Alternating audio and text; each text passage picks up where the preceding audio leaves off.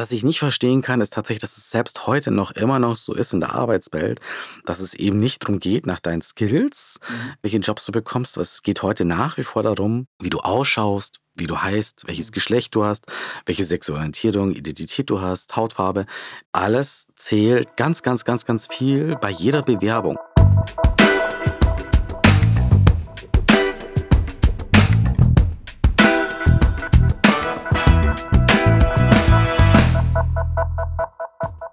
Hi und herzlich willkommen bei Network, dem Podcast von LinkedIn. Mein Name ist Friedemann Karik und in dieser Staffel von Network spreche ich mit sogenannten Changemakern. Das sind ganz besondere Menschen, die sich aktiv für einen Wandel einsetzen. Unsere sieben Changemaker wollen die Arbeitswelt besser machen. Inklusiver, diverser, fairer. Also sinnvoller. Stell dir vor, du kannst bei der Arbeit einfach so sein, wie du bist, ohne Angst vor Nachteilen. Klingt selbstverständlich, oder? Für viel zu viele Menschen ist das leider nicht die Realität. Geschlecht und sexuelle Orientierung können ein großer Nachteil sein in einer nach wie vor vornehmlich heteronormativen, also auf simple Mann-Frau-Logik geeichten Gesellschaft. Menschen jenseits dieses Mainstreams werden seltener zu Bewerbungsgesprächen eingeladen und im Job selbst oft diskriminiert. Und das im Jahr 2021. Aber es gibt Hoffnung. Denn Menschen wie Stuart Bruce Cameron arbeiten mit Leidenschaft für mehr Akzeptanz. Selbst wurde er diskriminiert aufgrund seiner Homosexualität. Heute setzt sich Bruce auf mehreren Ebenen für LGBTQ ein. Vor allem mit einer Jobmesse, einer Zertifizierung für Arbeitgeber und einem eigenen Pride-Index. Denn Diversity, sagt Bruce, nutzt allen, vor allem auch den Unternehmen. Jetzt aber macht er erstmal diesen Podcast hier diverser. So, herzlich willkommen bei Network, Stuart Bruce Cameron. Hallo, ich grüße dich, Friedemann. Ah, danke, ich habe deinen ganzen Namen gesagt.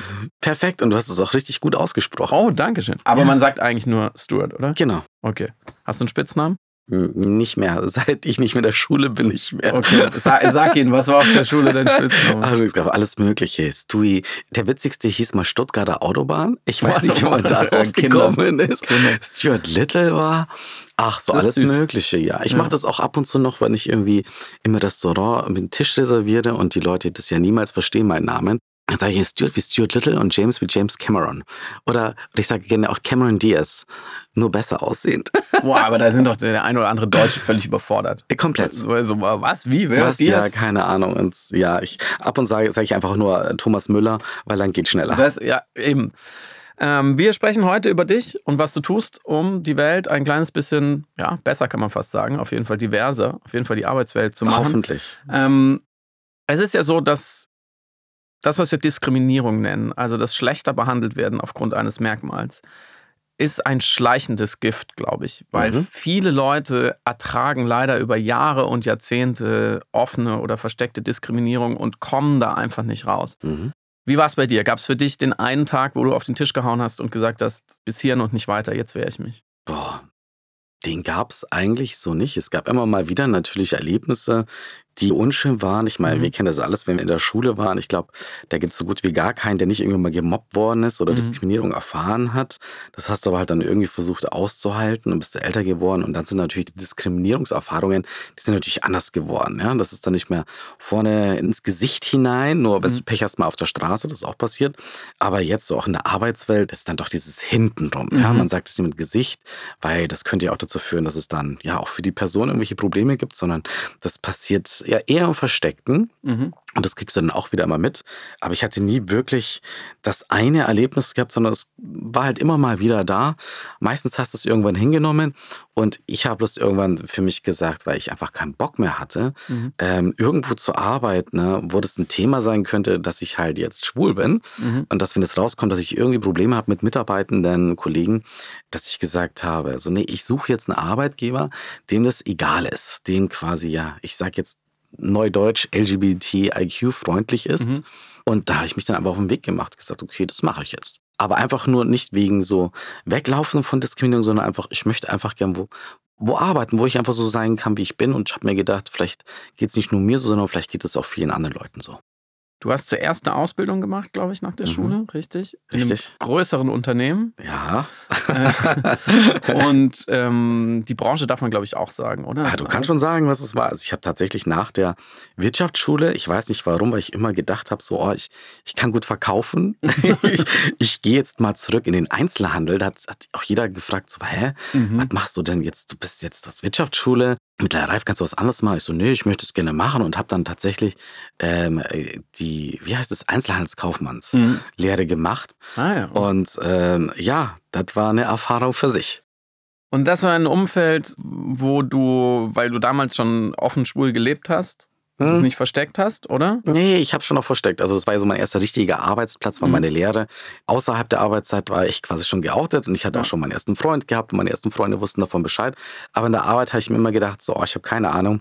Wenn ich jetzt hier mal sage, was ich am Wochenende gemacht habe oder dass mir mein Freund von der Arbeit abholt, das habe ich immer vermieden, weil ich mir gedacht habe, so, ich weiß es nicht. Und habe auch meinen Kollegen davon einfach nichts erzählt, weil ich immer früher gedacht, das ist Privatsache Ja. bis jeder andere Kollege ja auch von seiner Freundin und sowas Ja. erzählt hat und ich dann gemerkt habe, okay, hm, ich verstecke hier was und irgendwie hat es auch nicht geholfen, weil irgendwann kam es halt raus. Und da warst du so Anfang 20 wahrscheinlich, oder? Nee, jünger, aber ich weiß es ehrlich gesagt gar nicht mehr, wie alt ich da war. Zwischen, ich glaube, zwischen 16 und 19. Ich Ah, bin so mit Zahlen komme ich so komplett Ja. durcheinander immer. Aber das ist ja auch eine, einfach eine sehr wichtige Zeit, wo man sich auch noch so ein bisschen selber findet. Ja. Und dann stelle ich mir vor, so der erste Job, ein neues Umfeld, vielleicht ein Mhm. bisschen härter als an der Schule und so, willst Mhm. dich beweisen. Es muss doch krass gewesen sein, da so ein, nur so zur Hälfte hingehen zu können, weil die andere Hälfte von dir bleibt zu Hause. quasi. Natürlich, also das, das verstehen viele Leute gar nicht, dass du halt diesen Teil echt verstecken musst. Das kostet Zeit, Energie, es ist anstrengend, es ist nervig, weil du einfach auch nie weißt, wie deine Umwelt reagiert. In den meisten Fällen läuft es gut, aber was ist denn, wenn jetzt dein Vorgesetzten irgendein Problem damit hat? Ja, dann hast du halt Pech. Ja? Oder holst dir sonst irgendwelche Probleme. Und ähm, so war es tatsächlich auch, dass ich nicht ich wirklich war. Ich hatte auch nie so einen richtig guten Anschluss gehabt Mhm. zum Team oder zu den anderen Mitarbeitern, weil es halt immer so ein bisschen so diese Distanz gab, weil Mhm. ich halt einfach nie hundertprozentig war. Und das, äh, ja, war ja auch ein Grund, warum ich gesagt habe, das möchte ich nie wieder. Mhm.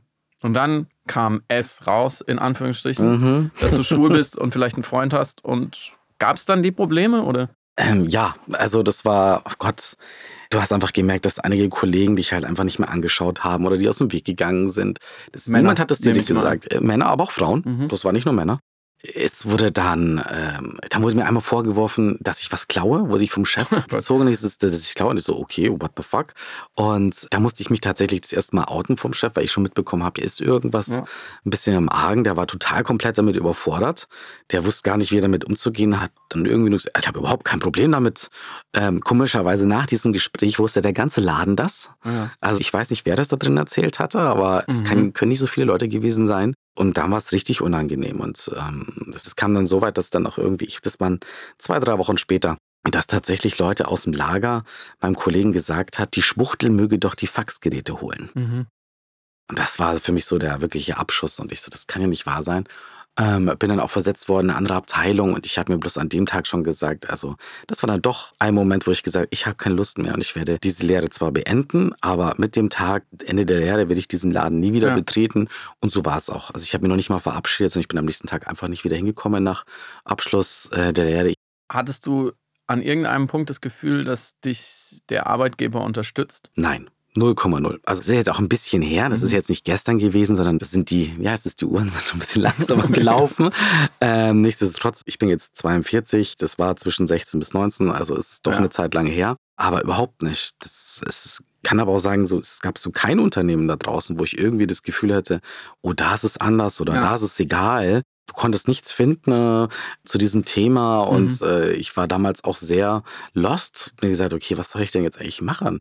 Und habe mich auch danach auch weitergetingelt zu Unternehmen zu Unternehmen, um zu gucken, ob es irgendwie möglich war. Und ich habe dann auch tatsächlich, aber wahrscheinlich kommen wir später dazu, tatsächlich da mal einen Arbeitgeber gefunden, wo das so war, dass ich so sein konnte, wo ich bin. Und das war das Beste, was mir passiert ist. Also du hast dann den Markt sozusagen gescannt Mhm. und hast gesagt, okay, ich habe nach der Erfahrung eine klare Präferenz. Richtig. So, das muss irgendwie mir in dem Punkt entgegenkommen, das muss tolerant sein. Richtig.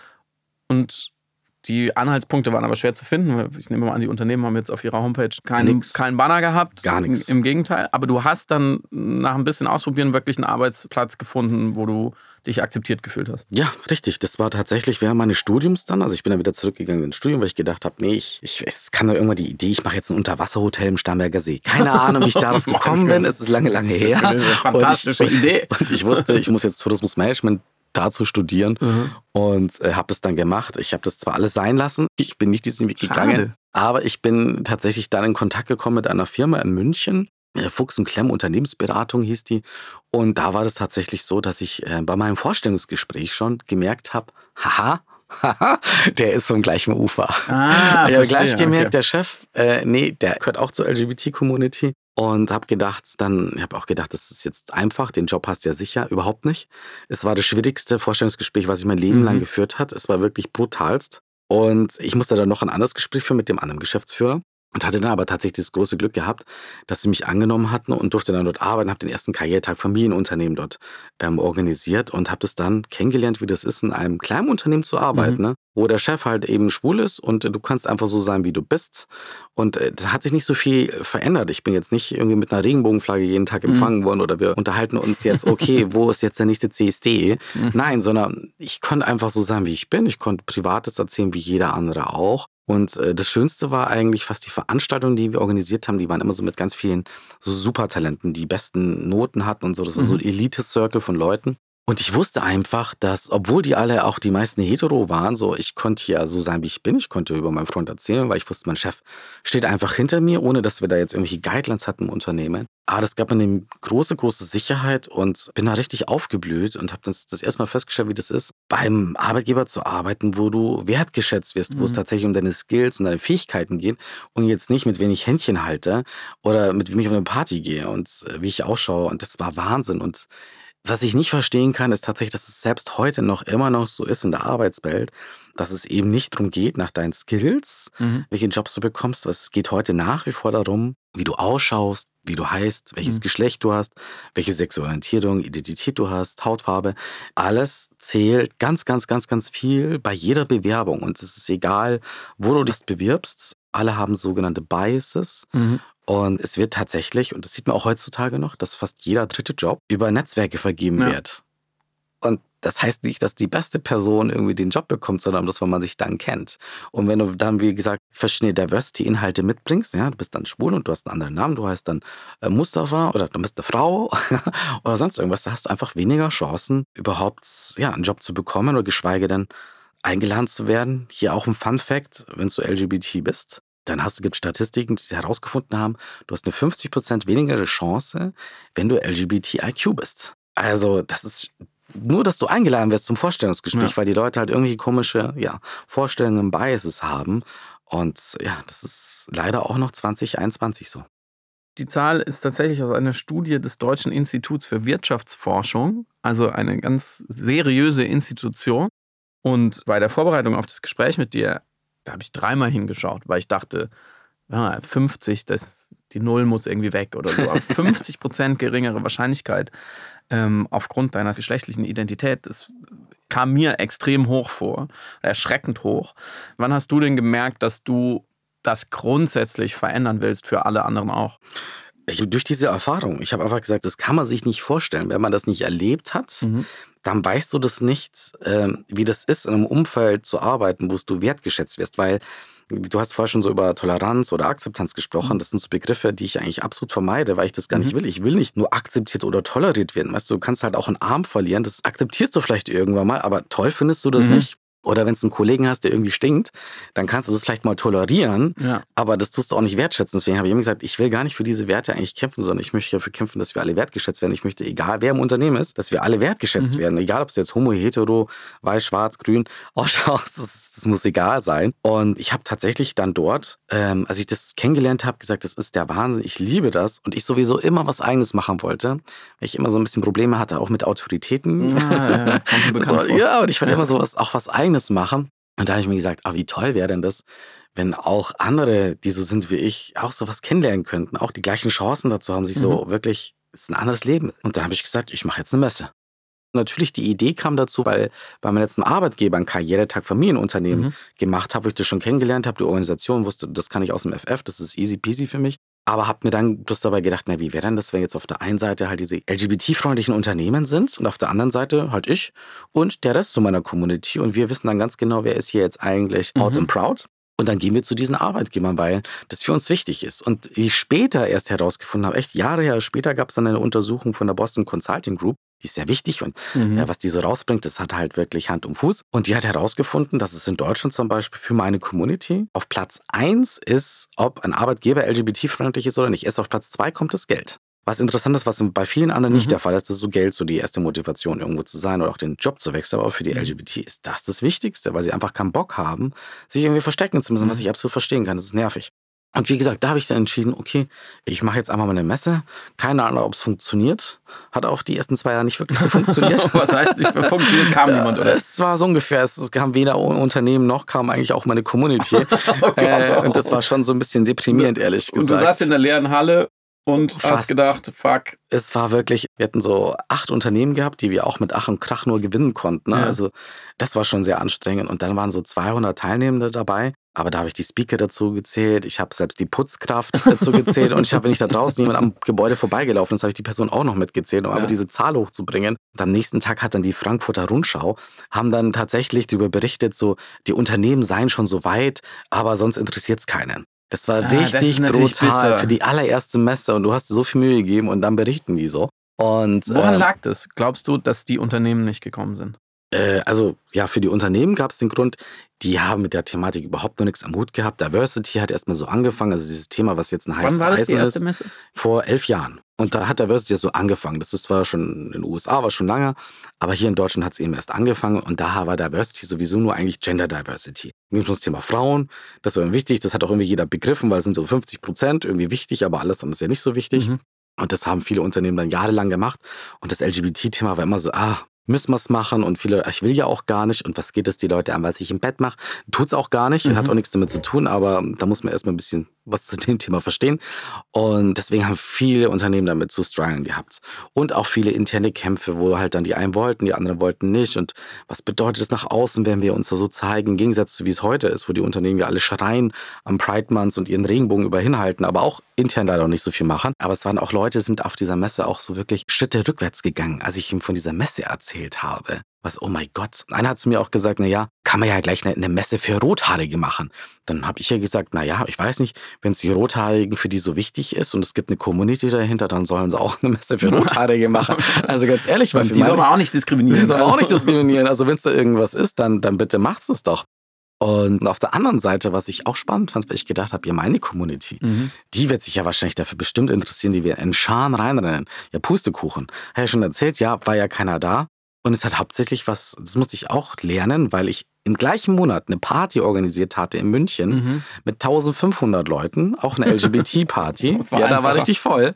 Und da musste ich lernen, ja, Party und Arbeitsleben ist nicht das Gleiche. Und dass da viel, viel, viel, viel mehr Hemmnisse gibt und dass auch meine Community halt im Privaten sehr viel mehr geoutet ist als im beruflichen. Da gibt es unterschiedliche Zahlen, aber die meisten sagen so, dass so zwischen 40 bis 60 Prozent nicht geoutet sind am Arbeitsplatz, je nach Studie, was du anschaust. Ich glaube, dass es mehr sind. Mhm. Viele Leute einfach auch Angst haben, was ist, wenn ich das jetzt sage? Mhm. Kann ich Probleme haben? 20 Prozent denken, dass es ihre Karriere negativ beeinflussen kann.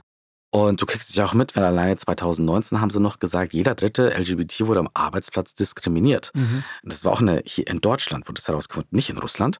Mhm. Und da merkst du halt, gut, die Community ist da ein bisschen sensibler, will das nicht unbedingt na, so zeigen hält sich da bedeckt und ich kann auch sagen, selbst nach elf Jahren, ja, wir sind gewachsen, mittlerweile sind wir erfolgreicher, mittlerweile haben wir viele Unternehmen, mhm. viele Besuchende. Trotzdem kann man das nicht mit einer Party vergleichen oder sowas, wo ich viel mehr Leute hinbekommen würde, als dort sind. Die Leute sind nach wie vor, selbst 2021 haben sie Vorbehalte gegenüber den Unternehmen und glauben ihnen auch sehr oft nicht, dass die wirklich LGBT-friendly sind. Und ich muss auch sagen, nicht jedes Unternehmen, was einen Pride Flag irgendwo raushängt, ist es auch tatsächlich. Deswegen äh, habt ihr ja auch eine Zertifizierung sogar erfunden. Da sprechen wir, glaube ich, gleich noch drüber. Hm, mich würde interessieren, wie du es dann geschafft hast, von diesen, sagen wir mal, erstmal ernüchternden äh, Ergebnissen zum Start das erfolgreich zu machen? War das einfach Hartnäckigkeit, dass du einfach jedes ja. Jahr wieder gesagt hast, Leute kommt? Oder gibt es da einen Trick, der einen Seite die Vorbehalte, der anderen Seite die verständliche Angst zu nehmen? Ja, also ich habe halt einfach vorher schon Erfahrung gehabt, wie das ist zu scheitern. Ich glaube, so scheitern ist was, das sollte jeder. Ähm, ich glaube, es gibt nichts Schlimmeres in der Karriere, wenn man nie gescheitert ist. Deswegen, ich versuche immer jungen Leuten zu sagen, versucht so viel Verantwortung wie möglich zu übernehmen, wenn ihr die Chance habt. Und habt nicht Angst zu scheitern, weil das Scheitern ist das, was dir am meisten bringt, weil kein Buch kann dir das erklären, wie das ist, damit umzugehen und wirklich das auch in meinem Leben mich am weitesten gebracht haben. Es war nie die Erfolge, es war jedes Mal das Scheitern. Ich meine es echt ernst. Ich meine es wirklich ernst. Es war das Beste, was mir passieren konnte, weil ich hatte, die Erfahrung habe ich aus dem Eventmanagement von früher, weil ich halt, ich wollte auch Partys organisieren, mhm. bevor ich diese Messe gemacht habe und habe halt auch so LGBT-Partys gemacht. Meine erste habe ich zum CSD in München organisiert, mhm. in der Badeanstalt. Und da habe ich so damit gerechnet, wenn ich 1500 Leute hinbekomme, dann wird es mega Erfolg. Und äh, also das ist der Break-Even geschafft und dann geht es richtig rund. Ich habe auch viel Werbung dafür gemacht und so und ich habe gedacht, das wird mega. Mein ganzes Erbe drauf gegeben, diese oh, Veranstaltung zu organisieren. Und dann sind am Abend 70 Leute gekommen. What? Zu einer CSD-Veranstaltung. 70 Leute. Und das Schlimmste war, da ist dann eine Kollegin zu mir dann gekommen hat mir so auf die Schulter geklopft und hat gesagt, Stuart, so schade. und ich, ich, in dem Moment, als er das gesagt hat, ey, wir sind die Tränen rausgespritzt. Es war so deprimierend und ich habe mich auch in der Szene so drei Monate nicht mehr blicken lassen, weil ich mich so geschämt habe dafür. Aber das war mein größtes Learning. Und äh, statt mich zurückzuziehen, habe ich gesagt, gut, jetzt schaust du es dir einfach nochmal an, was man immer machen sollte. Wenn gescheitert ist, hingucken, was sind die Gründe dafür, was ist passiert. Und was waren die was Gründe dafür? Jetzt wollen das, wir das dauert zu lange, das Zeug. Es sind wirklich es waren viele Gründe, es waren viele Gründe. Aber ich habe es halt dann nochmal gemacht, ein Jahr später, diese Party. Ja. Und dann habe ich das aber umgesetzt, wo ich mir gedacht habe, so, hey, wo waren die Fehler und so. Und was ist dann passiert? Hey, sehr witzig, die Türen sind geöffnet von dieser Party. Die hieß dann Madonna Mania, war auch wieder München wir haben die Türen geöffnet ich habe rausgeschaut und keiner war da. Es war keiner oh da und ich denke mir so, das kann jetzt nicht wieder sein. Bin dann mit meinem Kollegen in die Bar runtergegangen, habe gesagt, okay, wir saufen uns jetzt einfach zu, machen uns selber Party mit dem DJ. Und ungefähr eine halbe Stunde später kam die Kassiererin, dann hat gesagt, du, wir brauchen Wechselgeld. Und habe ich gesagt, du, das Wechselgeld? Zeichen. Und ich nur so, hä, aber ich hatte doch genügend Wechsel, was ist das? Und dann, Stuart, kommst du mal bitte nach oben. Das ist absolutes Chaos. Und ich so, hä, und geh hoch. Und dann ist da eine Schlange gewesen. Ich konnte gar nicht sehen, wo die geendet ist. Das war der Wahnsinn. Und es war die vollste Party ever, die sie jemals hatten. Es war drin furchtbar, es war nämlich viel zu eng. Die Leute sind quasi auf sich gestanden, also Corona-konform war das nicht mehr. Und es war dann ein anderes Desaster, weil die Leute haben nicht mal mehr Getränke bekommen. Und es wurde auch keine Madonna-Musik gespielt, obwohl es eine Madonna-Mega-Party war. Aber irgendwie auch völlig egal. Ja, aber ich habe davon gelernt. Und das Gleiche habe ich da angewendet bei der Messe, als ich gemerkt habe, okay, es funktioniert nicht. Und habe gesagt, gut, jetzt hockst dich hin, hörst das, schaust nach, was musst du besser machen. Und das habe ich dann von Jahr zu Jahr tatsächlich auch angewendet. Und dadurch hat sie sich dann auch jedes Mal verbessert. Das nächste Jahr war es noch nicht, sondern es hat dann zwei Jahre gebraucht, bis es dann endlich erfolgreich war. Aber so geht es und so sehe ich auch alles, was wir machen mit unserer Firma. Das ist immer, Scheitern ist für mich, das muss dazugehören. Wenn wir nicht scheitern, dann weiß ich, machen wir auch irgendwas verkehrt. Und dadurch, Gott sei Dank, wächst auch unsere Firma und gedeiht. Sehr wahre Worte. Es gibt mir natürlich die Vorlage, endlich Samuel Beckett zu zitieren, der gesagt hat, ähm, fail again, mhm. fail better. Mhm. Du wirst sowieso immer irgendwas falsch machen. Ja. So, Perfektion ist ja langweilig. Mhm. In dem Moment, wo du irgendwas perfekt kannst, wirst du auch weiterziehen, weil das dann zu reproduzieren macht keinen Spaß. Richtig. Das heißt, es geht nur darum, die richtigen Fehler zu machen und die falschen Fehler irgendwann auszumerzen und eben nicht mit 70 Leuten da zu stehen, sondern lieber mit 1500 und dafür kann keiner mehr was trinken, um dann das nächste Mal sagen, jetzt machen wir weiter. Und du hast ja immer weitergemacht und hast ja gerade schon gesagt, bist jetzt richtig Unternehmer. Ähm, deine Firma heißt Ulala Group. Group klingt schon so nach. Geil, ha? Klingt schon so nach Firmenimperium. Ich glaube, das ist jetzt noch ein bisschen übertrieben, das kommt bestimmt noch, aber ihr macht wirklich ähm, viele verschiedene Dinge. Also die Jobmesse macht ihr immer noch. Die ja. heißt Sticks, Sticks and, Stones. Stones. Genau. Richtig. Die gibt es noch. Ihr habt ein LGBTQ freundliches Karrierenetzwerk aufgesetzt, das heißt Alice, richtig? Auch, also wir haben verschiedene Netzwerke. Mhm. Alice ist eins für äh, LGBT-Juristinnen. Ähm, ist übrigens sehr gut, wenn mich jemand verklagt, habe ich immer gleich so 800 Juristen, an die ich mich wenden kann. Das ist perfekt. Aber wir haben auch ein Netzwerk, ein Leadership-Netzwerk, ein mhm. globales, das nennt sich Rahmen. Das ist wirklich so ein bisschen elitäres Netzwerk, habe ich natürlich auch von meinem alten Arbeitgeber so ein bisschen gebenchmarkt. Mhm. Da sind auch so 800 Supertalente aus der ganzen Welt drinnen Wir haben ein Netzwerk für Techies, ITler, also also digitalmäßig. Ich meine, ich kann mein Handy kaum benutzen, aber ich habe dann trotzdem gedacht, ich gründe mal so ein Netzwerk, weil Programmierer sich nicht geoutet haben. Das ist ja gerade die heißeste Ware auf dem Markt. Und das heißt dann Unicorns in Tech. Und da mhm. treffen wir uns auch so monatlich, also vor Corona. Jetzt starten wir wieder damit. Also du versuchst eigentlich das eine Prinzip umzusetzen auf verschiedene Branchen. Ja, also das ist ganz ehrlich, das ist auch nicht so richtig geplant, sondern das sind immer so Sachen, die halt passieren. Und ich bin ein großer Freund davon, einfach so Ideen aufzusaugen und einfach Sachen auszuprobieren. Also wir haben viele Sachen auch ausprobiert, die nicht funktioniert haben. Und dann zieht man einfach weiter. Ja. Und da, also einigen Leuten nervt schon, weil wir irgendwie so jedes Jahr wieder mit einer neuen Sache um die Ecke kommen.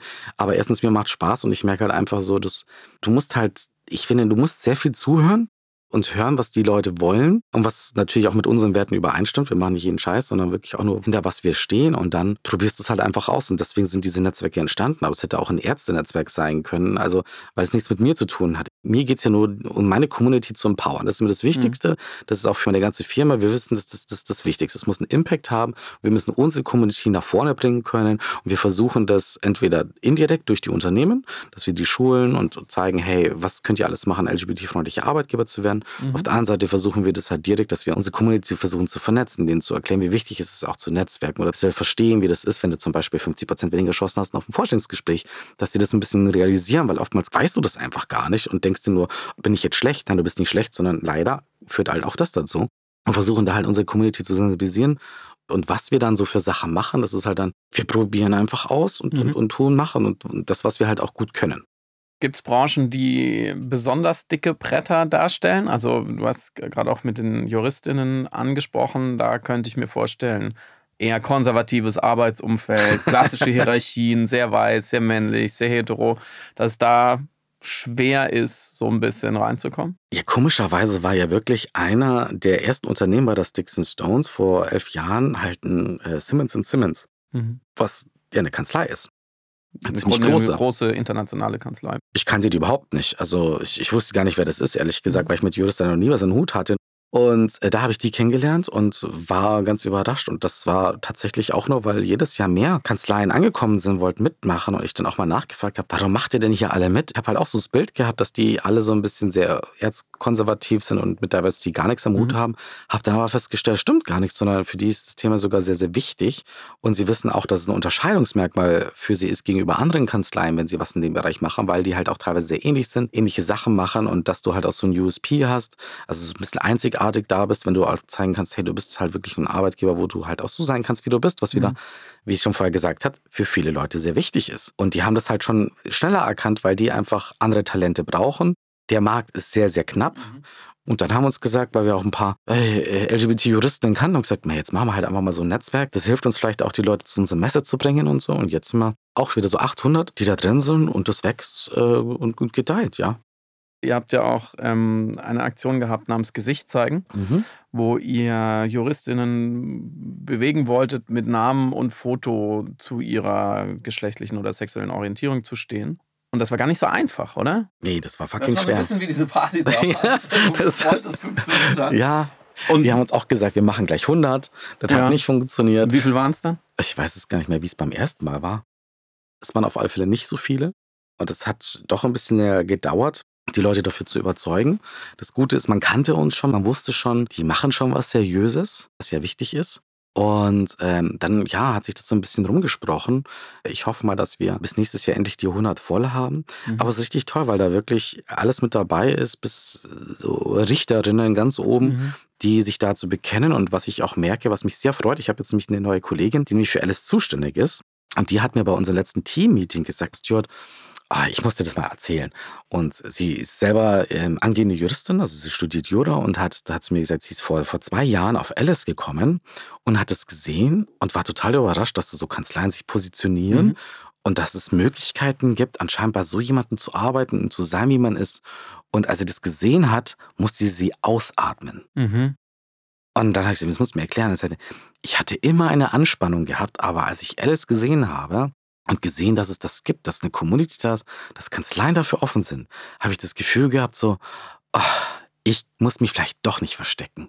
Und nur das hat ihr total geholfen, sich zu öffnen, auch tatsächlich besser zu sein und hat dann irgendwann gesagt, so, na, jetzt will ich auch neben meinem Studium, wenn ich schon was mache, dann will ich am liebsten ganz gerne für LS arbeiten. Ne? Und jetzt ist sie halt meine Projektleiterin und macht einen mega geilen Job. Und jede Kanzlei kann sich freuen, die sie dann später mal bekommt. Also, wenn du sie äh, jemals wieder gehen lässt. ja, ich glaube, die zahlen ein bisschen besser als wir. ja, fantastisch, solche Geschichten. Und andererseits denke ich dann wieder, es ist ja völliger Wahnsinn, wie viele Leute immer noch die Luft anhalten mhm. müssen.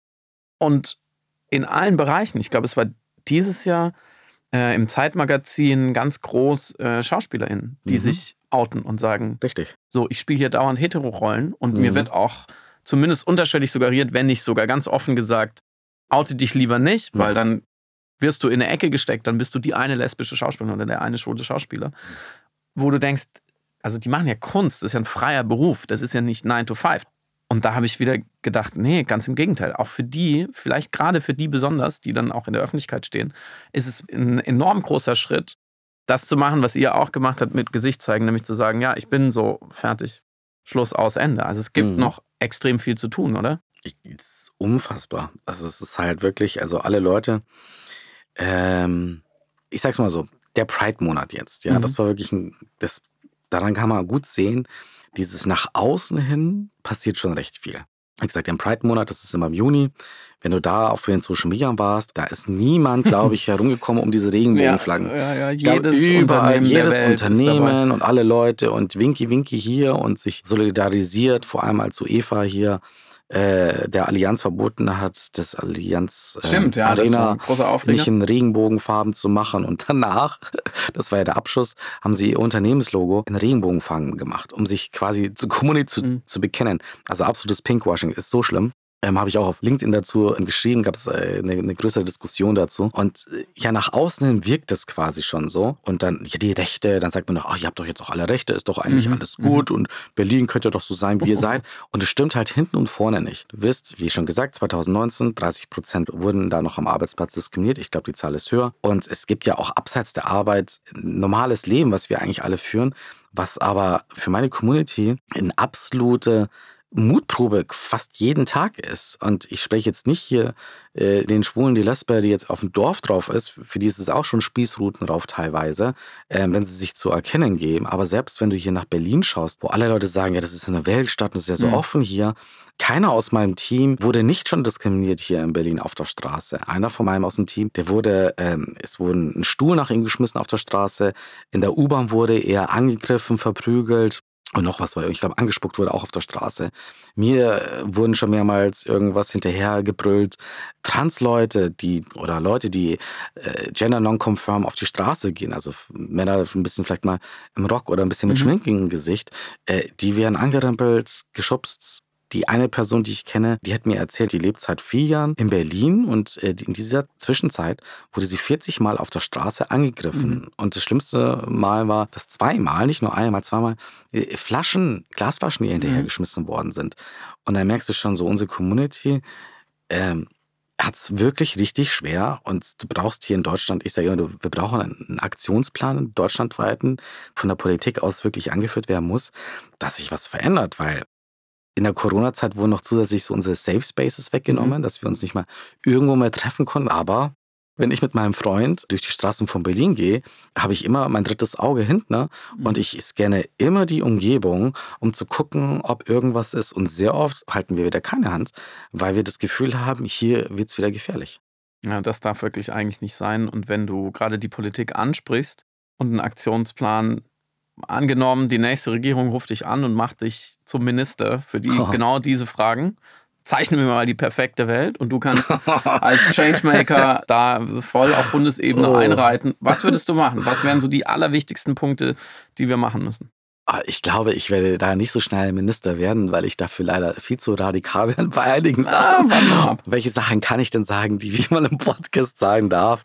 Ähm, also es gibt viele Punkte. Also erstmal, unsere Community muss einfach viel stärker unterstützt werden, finanziell. Wir haben so viele NGOs, die wirklich, also die kaum überleben können mit den mhm. finanziellen Mitteln, die sie haben. Und du brauchst es, dass auch unsere Community Anlaufstellen hat. Für, speziell für, für Trans-Leute, auch für POC-Leute. Das ist wirklich so ein Thema. Vieles, was wir für LGBT machen, machen wir meistens nur für das weiße G, also für den Schwulen. Mhm. Aber nicht für die anderen, nicht für die Lesben, nicht für Leute mit Migrationshintergründen etc. Mhm. Und die haben so gar kein ja, Safe Haven, wo sie hingehen können, wo sie sich austauschen können. Deswegen ist das ein, ein Riesenthema, auch dass unsere Räume gesichert sind. Dass wir alleine schon, es ist ja jetzt schon Spießrutenlauf, wenn du auch alle Zeit zum Club gehst. Ja? Mhm. Wenn du dich dann, wie gesagt, anders anziehst und naja, hin zum Club zu gehen, ist schon schwer, wenn du mit den öffentlichen Verkehrsmitteln unterwegs bist. Das ist jedes Mal ein Risiko. Oder wenn du wieder zurückfährst, ähm, es ist teilweise sogar lebensgefährlich für die Leute. Da würde ich mir viel, viel stärker wünschen, dass gerade an den öffentlichen Verkehrsmitteln, dass da wirklich viel mehr Sichtbarkeit von Schutz da ist. Mhm. Ob das bedeutet, dass bei jeder Fahrt noch ein Security-Mann, Frau äh, dabei ist, die immer nachguckt, ob irgendwas ist und sofort einschreiten kann oder andere Sachen. Das finde ich wahnsinnig wichtig, so dass wir, wir brauchen mehr Sicherheit. Auch am Arbeitsplatz finde ich es ganz wichtig, dass Diskriminierungen und egal, ob das jetzt Homo, Trans, Phobie ist, ob Sexismus, Rassismus, dass das klar ist, dass Leute gefeuert werden. Mhm. Da soll es nicht irgendwie heißen, so du, du, du, mach das nicht wieder oder naja, das war vielleicht nicht so gemeint oder mhm. das war so ein mhm. Witz. Nein, ich finde, diese Leute gehören absolut gekündigt und es muss klar sein für alle Leute, sodass sich auch die Leute trauen können, was zu sagen, weil mhm. aktuell sich auch die Leute, die es betrifft, sich gar nicht trauen, irgendwas zu sagen, weil sie das Gefühl haben, Gott, dann ist das scheinbar vielleicht auf mich und dann geht es mir vielleicht noch schlechter, was leider auch stimmt. Aber das führt mich zu der etwas größeren Frage, die ich dir unbedingt stellen wollte. Und zwar, weil du gerade auch nochmal den Rahmen größer gezogen hast mhm. und klar gemacht hast, es geht eben nicht nur um den Arbeitsplatz, sondern es geht einfach um den Alltag, mhm. um alltägliche Räume und ein alltägliches Leben, was nicht immer so möglich ist. Diskriminierung aufgrund von anders sein mhm. als der Mainstream, ist ja wirklich eine traurige Konstante mhm. der menschlichen Zivilisation. Das kann ja. man ja wirklich so groß sagen. Von ganz früher äh, bis heute ist es ja immer wieder die gleiche Geschichte, nur eben unter anderen Vorzeichen. Und zum Glück wird es ein bisschen besser, aber nicht schnell und nicht gut genug. Was ist deine Erklärung, warum fällt es Menschen anscheinend so schwer, Merkmale des Andersseins einfach hinzunehmen? Was, was ist das Provokante daran? Was haben die für ein Problem? Hast du da irgendeine Erklärung gefunden? Ich glaube, da gibt es ganz unterschiedliche ähm, Erklärungen dafür. Das eine ist natürlich, ähm, wenn du damit nie in Kontakt gekommen bist, alles, was der Mensch nicht kennt, findet er erstmal suspekt, mag er nicht, ist er erstmal dagegen. Mhm. Das ist was ganz was Menschliches bei uns, hat auch, glaube ich, irgendwas damit zu tun, dass wir äh, diese Biases auch haben im Schubladen. Das, ich glaube, früher, damals mussten wir auch relativ schnell einschätzen, ist eine Situation gefährlich oder nicht, ob wir jetzt wegrennen sollten oder nicht. Mhm. Wenn du was nicht gekannt hast, bist du im Zweifel nicht erst hingegangen und hast es gestreichelt, sondern bist erstmal weggelaufen, ja, weil du gedacht hast, so, hm, vielleicht ist es ja gefährlich. Und es mag sein, dass es auch einige Leute gibt, die haben keinen Kontakt mit der LGBT-Community oder mit den einzelnen Leuten und wissen dadurch auch nicht die Struggles und wie das ist mit den Leuten und haben sonst irgendwelche Hingespitzte drinnen, wie diese Leute jetzt so sind. Und wenn sie sie kennenlernen, meistens dadurch schon sehr viel abgebaut mhm. wird und meistens dann auch, ach, du bist ja doch ganz cool, ach, du wirkst ja gar nicht so tuntig oh oder so, ganz furchtbar. Ähm, das ist das eine. Das andere ist Religion. Religion ist ein großes Thema. Also gerade die katholische Kirche ist damit für absolut verantwortlich, dass auch hier in Deutschland auch so viele Leute wie gegen LGBT sind, verhindern ja auch Gesetze, waren auch gegen die Ehe für alle und sind wirklich, ich sage immer, ein Feind der LGBT-Community, weil sie einfach nichts für uns machen, sondern immer gegen uns sind. Und das natürlich, wenn das immer auch Katholiken dann auch immer hören, dann werden die jetzt auch nicht unbedingt zu den Freunden mhm. von LGBT-Menschen. Ne? Ähm, also sich halt auch Religion und es ist nicht nur Katholiken, sondern auch im Islam sind halt leider auch sehr, sehr viele Leute da, hm, aufgewachsen mit sehr konservativen Werten. Mhm. Und auf der anderen Seite, glaube ich, hat es auch was damit zu tun, wie glücklich und zufrieden Menschen mit sich selbst sind. Mhm. Weil wenn es so meistens, du hast einen scheiß Arbeitsplatz, äh, scheiß Freunde und dir geht es einfach dreckig etc., da ist es dann natürlich auch immer ganz hilfreich, wenn man so die Verantwortung auf andere abschiebt.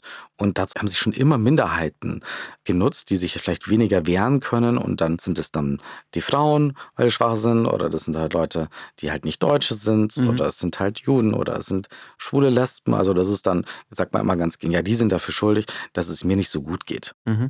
Darüber haben wir ja auch schon gesprochen, gerade für die ersten Punkte hast du ja auch schon angedeutet, wenn die erstmal in Kontakt kommen, ja mit Leuten, gegenüber denen sie Vorurteile haben, dann passiert auf einmal ganz viel. Mhm. Ist dann nicht eigentlich die beste Lösung oder sollte man nicht eigentlich noch viel mehr das, was ihr macht, auf wirklich auf großer gesellschaftlicher Ebene äh, betreiben, dass man einfach Präsenz schafft? Also ich denke da zum Beispiel an die Diskussion auch um äh, Schulbücher und was dafür Geschlechtsidentitäten mhm. oder sexuelle Identitäten oder wie auch immer repräsentiert werden. Natürlich, wenn 99,99 Prozent von allem, was ich als Kind und als Jugendlicher wahrnehme und was ich so konsumiere, auch an Medienprodukten, ähm, eben dieser heteronormative Mainstream ist. Genau.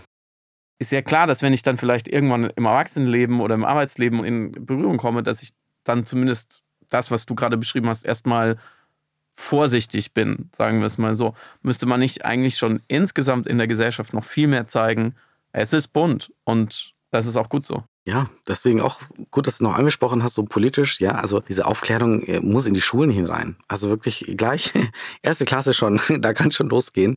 Und das muss permanent diskutiert werden und gezeigt werden. Also diese Sichtbarkeit ist, ist ein Riesenthema und das passiert tatsächlich gesellschaftlich noch nicht so viel. Da muss ich schon sagen, bin ich sehr dankbar. Äh, Netflix zum Beispiel, wo die tatsächlich einfach doch mehr eine größere Bandbreite zeigen mhm, mhm. und wo du sehr, sehr viele LGBT-Charaktere dann siehst. Für einige ist mittlerweile schon zu viel. Ich finde es nicht. Für mich kann es gar nicht bunt genug sein. Oder auch in den Medien, dass sie mir darüber berichten. Ne? Es müsste viel, viel, viel mehr dafür gemacht werden. Auch mehr als am Pride-Monat, wo es dann äh, sehr bunt ist, sondern das ganze Jahr über. Und da sind die Medien verantwortlich dafür, da sind aber auch die Unternehmen verantwortlich dafür, dass sie das ganze Jahr das Thema sichtbar macht, sodass es halt auch in den Firmen einfach eine furchtbares Wort, aber eine gewisse Normalität ist. Mhm. Das ist halt einfach, ja, klar haben wir Frauen ganz, ganz oben und das sind viele und klar haben wir Leute aus der ganzen Welt da und wir haben LGBT und wir haben Leute mit Rollstuhlen, was weiß ich. Und das muss halt irgendwie so eine Normalität werden. Ne? Und aber dafür braucht es halt noch sehr viel Aufklärung und sehr viel Zeit. Mhm. Und wenn es im Unternehmen schon, ich sage immer, so ein kultureller Wandel fünf Jahre dauert, ein gesellschaftlicher, uff, also, das dauert, glaube ich, schon. Deswegen, ich blicke nicht so positiv nach vorne. Aber das wird, glaube ich, noch sehr, sehr, sehr lange dauern. Und ich hoffe, dass meine Community Wege findet, wie sie irgendwie anders sicher durch die Straßen kommen mhm. kann. Und da haben wir auch übrigens Ideen. Äh, da darf ich jetzt noch nicht so viel verraten, aber wir werden wahrscheinlich auch so eine Awareness-Campaign dafür mhm. machen, um einfach auch den LGBTs auch auf der Straße mehr zu helfen. Und es geht ja nicht nur um LGBT, sondern ich kenne keine Frau, die irgendwie abends gerne alleine auf der ja. Straße unterwegs ist, egal auch an welcher Stadt. Ich kenne niemanden mit Migrationshintergrund, der wirklich auch alleine sich da so wunderbar wohlfühlt, wenn bestimmte Leute ihm entgegenkommen. Also das ist ja nicht nur für uns, sondern für alle Leute, die entweder Minderheiten sind oder die halt für andere Schwäche angesehen werden, sind die Straßen nicht sehr sicher. Jetzt gibt es zum Glück für dich einen Bereich, den du relativ komplett frei gestalten kannst, nämlich dein Unternehmen, yes. was das hingeht in mhm. Sachen Kultur. Ähm, wie groß seid ihr inzwischen? Wie muss man sich das vorstellen? Wir sind jetzt, glaube ich, 15 oder 16 Leute. Mhm. Ähm, genau, alle arbeiten an unterschiedlichen Projekten, mhm. arbeiten zusammen oder auch alleine. Wir haben irgendwie den ganzen Regenbogen bei uns mhm. vereint, von schwul, lesbisch, bi, trans, inter haben wir jetzt noch nicht, queer auf alle Fälle. Und wir haben sogar auch Heteros bei uns dabei. Nein. Wirklich? Ja, und ja, wir wertschätzen auch Hetero. Stell dir das mal so? vor. Sehr gut. Also finde ich toll, weil auch das gehört zum diversen Arbeitsumfeld. Und was hilft mir das, wenn ich auch nur quasi nur LGBT-Köpfe da habe? Ja. Ich muss ja auch wissen, wie Heteros denken und wie können wir die auch am besten erreichen, weil wir auch für unsere Messe, die Sticks and Stones zum Beispiel, die Jobmesse, die Unternehmen, die da sind, die sagen ja nicht nur ausschließlich, wir wollen jetzt LGBT-Leute, sondern die zeigen ja nur, dass sie sagen, ja. hey, uns ist egal, ob du jetzt homo oder hetero bist. Deswegen wollen wir auch immer, dass auch Heteros zu Sticks and Stones kommen und sehen, hey, schau mal, das sind offene Unternehmen und willst du nicht dort sein? Und witzigerweise, sehr viele hetero-Frauen kommen auf die Sticks and Stones, weil sie sagen, wenn ein Unternehmen was für LGBT macht, ja. Ah. LGBTIQ, dann werden die doch wohl auch wirklich was für Frauen machen. So stimmt's auch. Es ist tatsächlich nicht umgekehrt. Also wenn ein Unternehmen mhm. was für Frauen macht, heißt das nicht, dass sie was für LGBT machen.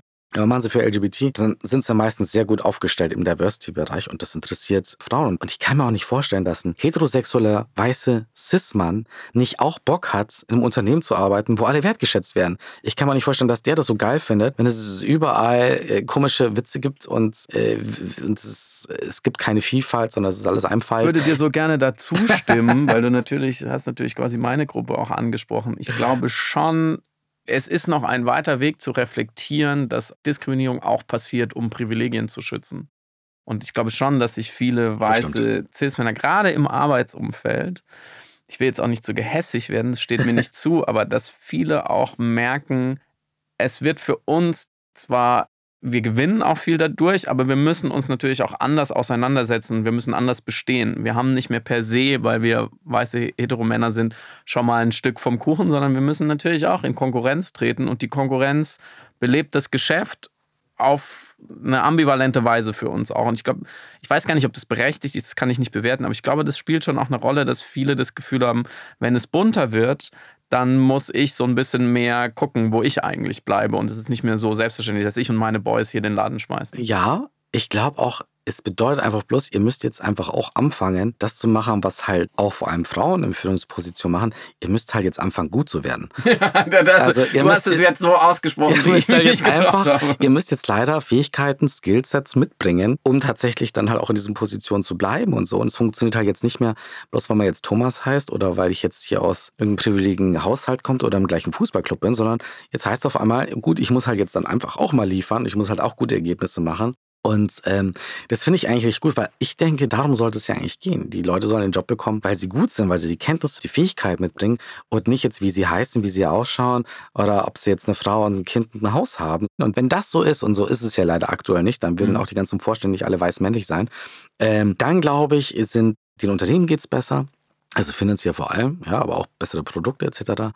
Und auch der ganzen Belegschaft geht es viel, viel besser, weil sie einfach wissen, es ist jetzt tatsächlich fairer. Aber für alle. Nicht mhm. nur für LGBT, sondern es ist wirklich für alle. Es läuft fairer ab. Und Leute werden dorthin gebracht, was so ihr Skillset ist und was sie können und was sie auch wollen. Und nicht jetzt einfach nur, ja, mit irgendwelchen komischen Privilegien, die eigentlich in der Arbeitswelt nichts zu suchen haben sollten, was sie aber leider aktuell noch massenhaft tun. Zum Abschluss würde ich gerne von dir wissen, da du ja jetzt schon seit längerem Chef bist und da sicherlich auch, wie du vorhin schon, gesagt hast, äh, mal gescheitert bist. Was hast du dazugelernt in den letzten Jahren, was du vielleicht auch noch besser machen musstest ähm, als ja, als da, dazu müssten wir jetzt einen Kulturgeber eines Unternehmens. dazu müssten wir jetzt aber einen neuen Podcast machen. Gibt es vielleicht weil, was Kleines? Äh, weil das nicht so viel Selbstkritik. Viel war in den letzten Jahren.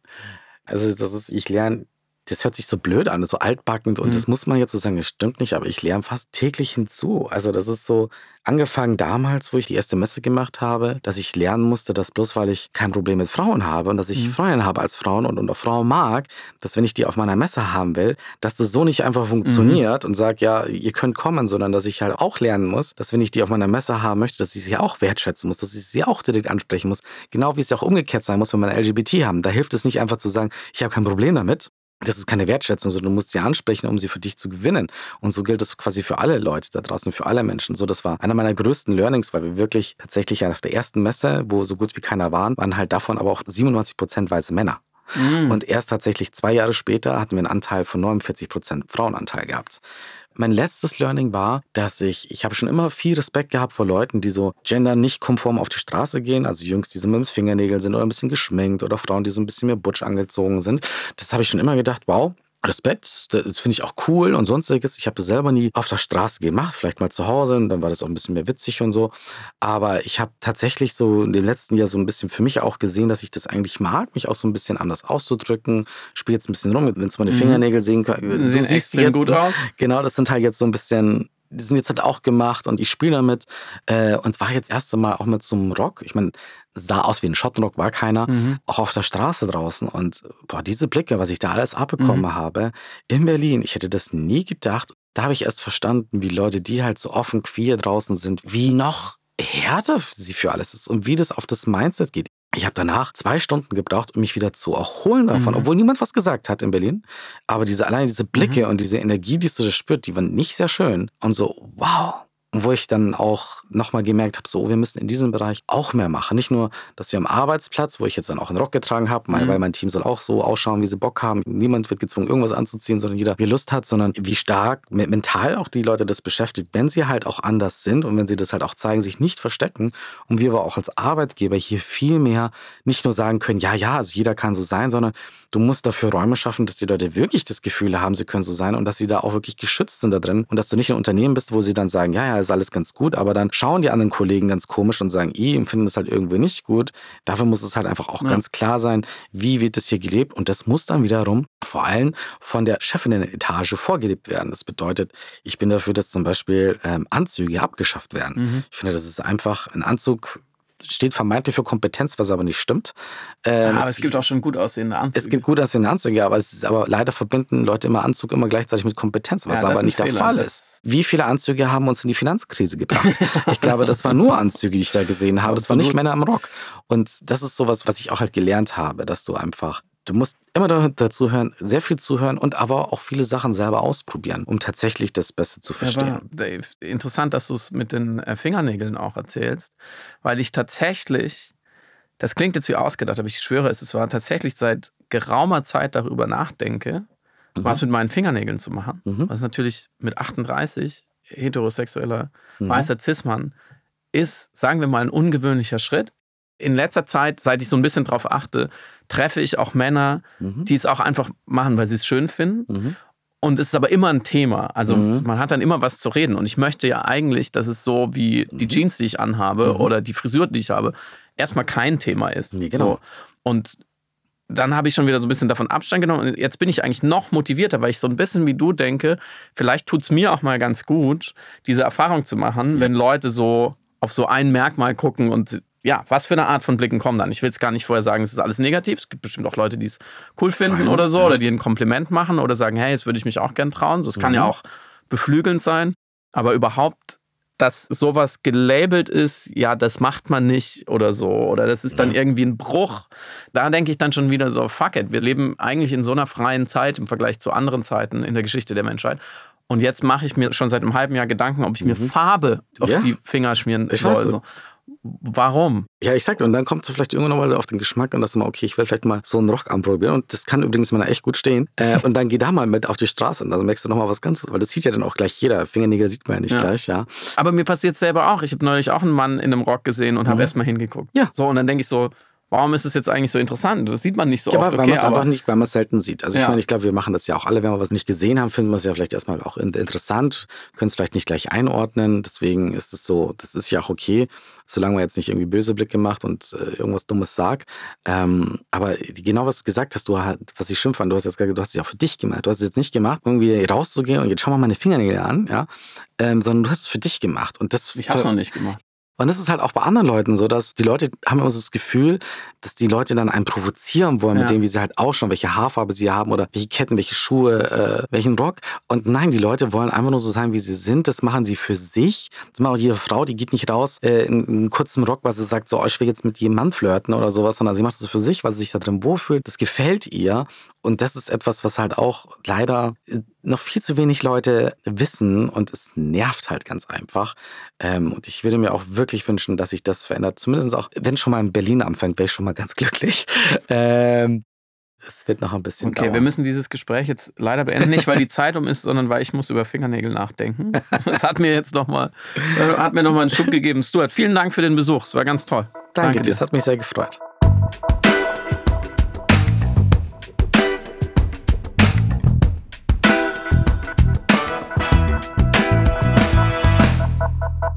Das war Stuart Bruce Cameron.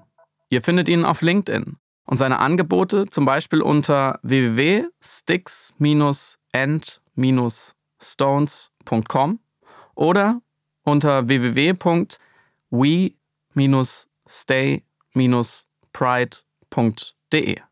Aber jetzt zu euch. Wenn ihr eine Sache in der Arbeitswelt ändern könntet, was wäre das? Die Antworten auf diese Frage können so vielfältig ausfallen wie wir Menschen selbst. Aber meistens haben sie eins gemeinsam, den Wunsch, die Zukunft positiv zu gestalten. Habt ihr vielleicht Vorbilder, die euch zu bestimmten Themen inspirieren oder Ideen, wie die Arbeitswelt der Zukunft aussehen sollte? Teilt eure Gedanken mit dem Hashtag Conversations for Change auf LinkedIn. Wenn ihr Feedback, Vorschläge oder eine Frage für uns habt, dann schickt uns einfach eine E-Mail an network at linkedin.com. Network wie immer mit zwei T. Abonniert Network, teilt den Podcast mit euren Freundinnen, bewertet ihn und hinterlasst uns eine Rezension bei Apple Podcasts. Das hilft anderen dabei, den Podcast auch zu finden. Network ist ein Podcast von LinkedIn, produziert von Haus 1. Redaktion Susanne Klingner und Julia Rothaas. Der Podcast wurde aufgenommen bei Plan 1. Schnitt und Sounddesign Joscha Grunewald.